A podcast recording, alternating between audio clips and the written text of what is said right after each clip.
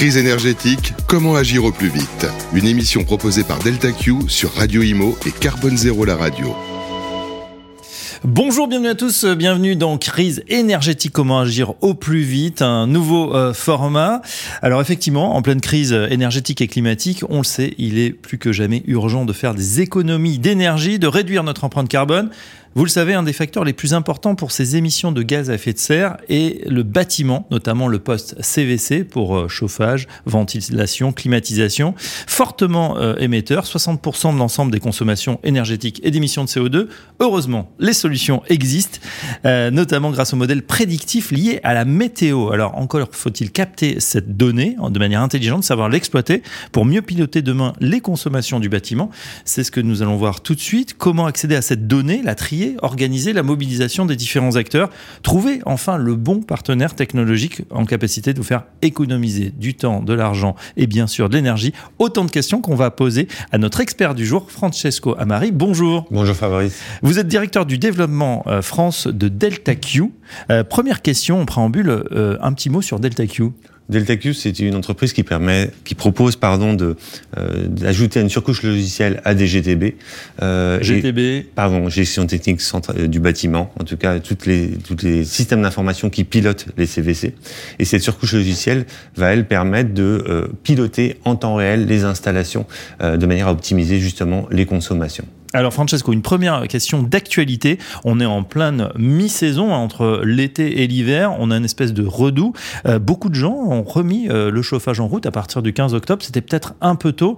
Et là, on a l'impression d'un énorme gaspillage. Est-ce que justement, grâce à l'apprentissage de systèmes intelligents, grâce à la météo, on pourrait économiser, faire des économies en prévoyant tout ça et en connectant les bâtiments Oui, l'idée c'est de ne pas être en réaction en permanence, mais plutôt en prédiction de ce qui va se passer et donc de préparer les immeubles pour faire en sorte qu'ils soient euh, opérationnels en fonction des températures de consigne qui sont maintenues mmh. pour tous les utilisateurs, mais qui soient opérationnels et, qu'on ne surconsomme pas euh, à la mi-saison. Alors vous le disiez, je vais prendre un exemple. Le matin, il peut faire 5 degrés, l'après-midi 20. Euh, et aujourd'hui, on chauffe le matin et on rafraîchit l'après-midi. Ne prenant pas en compte ni les usages, ni je dirais, le, euh, la capacité de l'immeuble à l'inertie de l'immeuble. Mm. Et, euh, et l'idée, c'est justement de lisser ces appels de, de puissance, ces courbes de température, pour faire en sorte que tout en maintenant le confort, je répète, on réussisse à euh, optimiser les consommations énergétiques à tous les étages. Alors l'idée, c'est pas de regarder évidemment la météo tous les soirs et puis d'adapter en fonction. Il faut que tout se fasse euh, automatiquement. Comment on fait pour récupérer cette donnée, cet accès à la donnée et comment il s'organise? Alors il y a deux types de données. Il y a les données de consommation et puis il y a les données issues des systèmes d'information dont je, je parlais euh, tout à l'heure. Au niveau des données de consommation, l'ensemble de l'industrie s'est mobilisé suite à l'apparition du décret tertiaire et a mobilisé également beaucoup de moyens et beaucoup de personnes euh, pour euh, transmettre à l'ADEME euh, l'ensemble les informations de, de consommation de, de l'ensemble des bâtiments tertiaires de plus de 1000 mètres carrés. Vous imaginez, voilà, c'est une grosse, un gros travail qui a été réalisé, qui a été fait réaliser principalement manuellement, euh, puisque les systèmes d'information aujourd'hui, euh, qui sont euh, dans les CVC notamment, sont rarement à jour, en tout cas ne, ne permettent pas d'automatiser cette, cette collecte. Donc la donnée, elle existe. Euh, qui sont justement les, les différents acteurs de l'immobilier qui vont la traiter? Alors, euh, en, sur un immeuble donné, vous allez avoir un, un, donc une foncière, bien entendu, un asset manager, un property manager, un facility manager et un locataire. Donc vous avez, vous avez quand même un, mm. un millefeuille ou un sandwich euh, de parties prenantes. Et, euh, et euh, la difficulté, c'est de récupérer cette donnée auprès du bon interlocuteur. Ça, c'est un des points. Et, euh, et, au, niveau des, au niveau des systèmes d'information, ils sont pas forcément toujours à jour, ils sont pas forcément interopérables et ouverts. Et c'est un point qui, euh, qui, euh, qui, peut amener à, à poser des, des problématiques pour accéder justement à cette donnée. Alors, à part justement euh, les gens qui habitent ou qui s'occupent de l'immeuble, il y a bien sûr aussi les fournisseurs d'énergie. Oui, les fournisseurs d'énergie. Euh, prenons par exemple le cas d'Enedis. Euh, est en capacité de pouvoir récolter les données de consommation de chaque point de consommation. Mmh.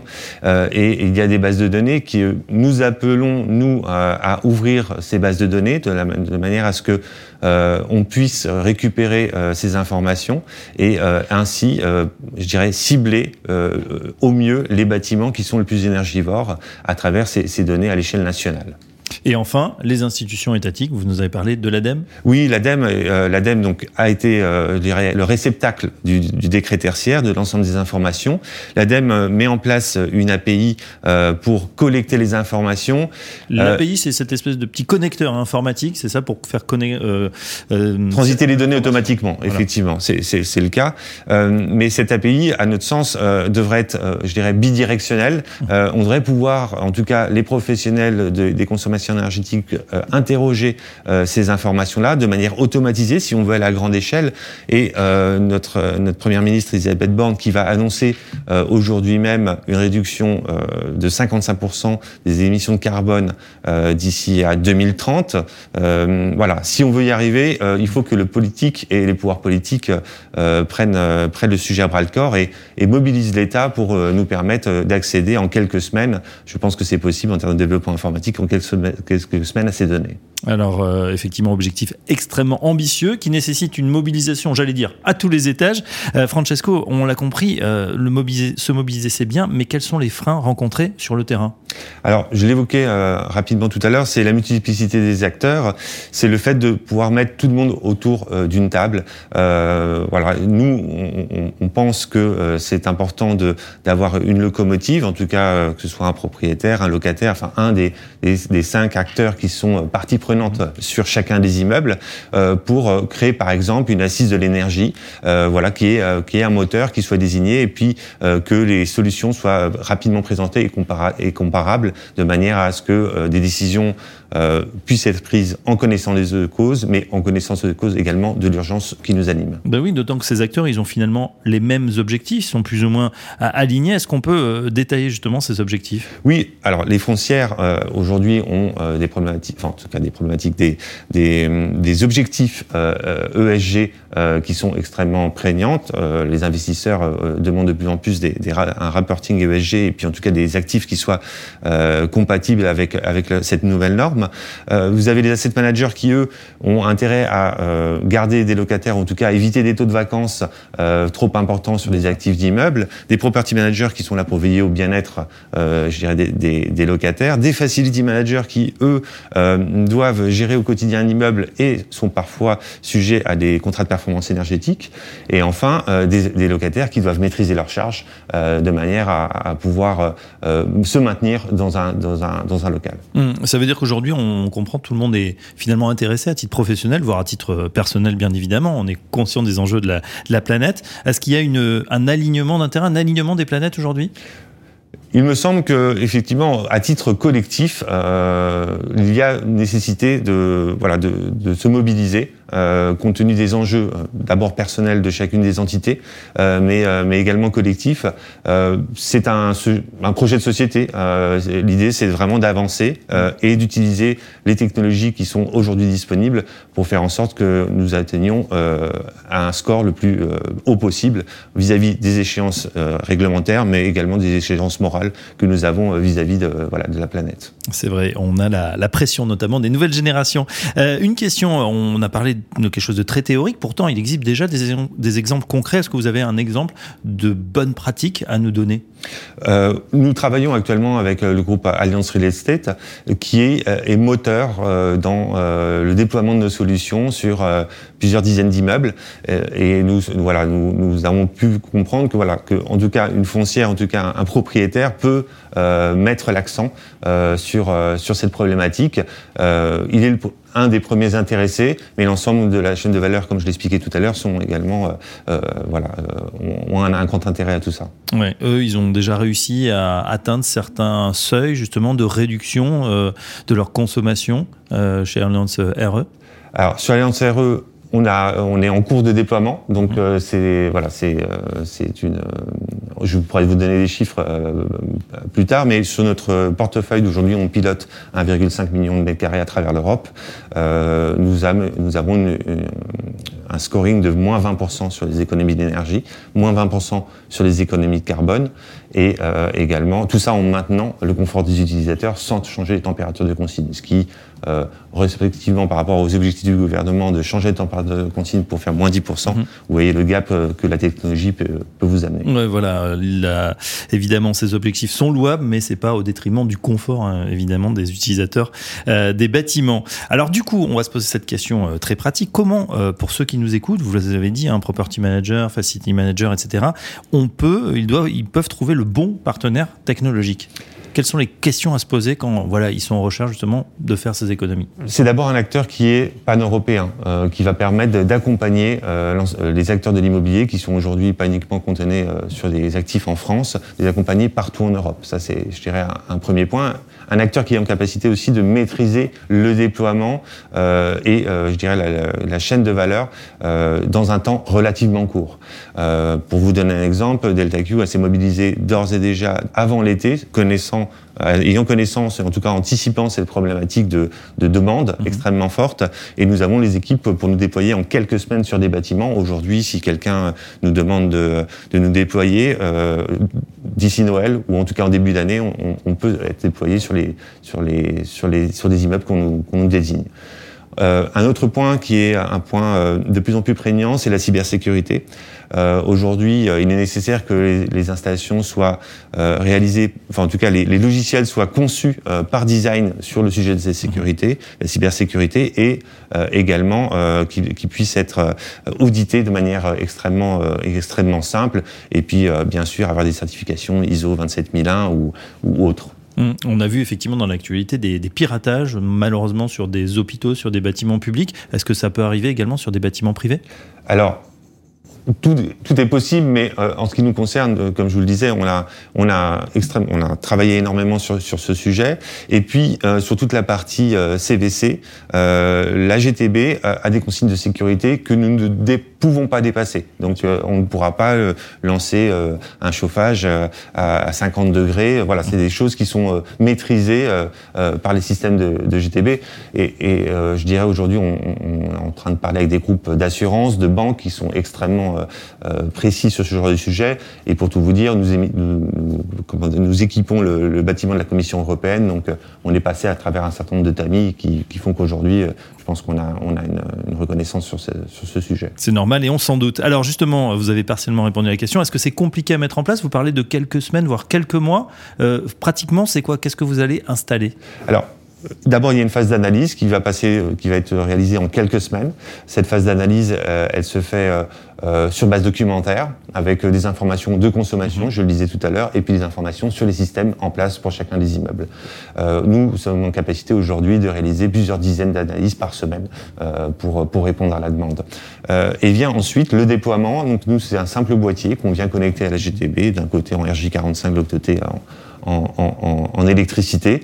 Et on va commencer l'apprentissage de, euh, de, l'immeuble, des données. On va récolter des données d'utilisation de l'immeuble pour créer un modèle informatique de cet immeuble-là.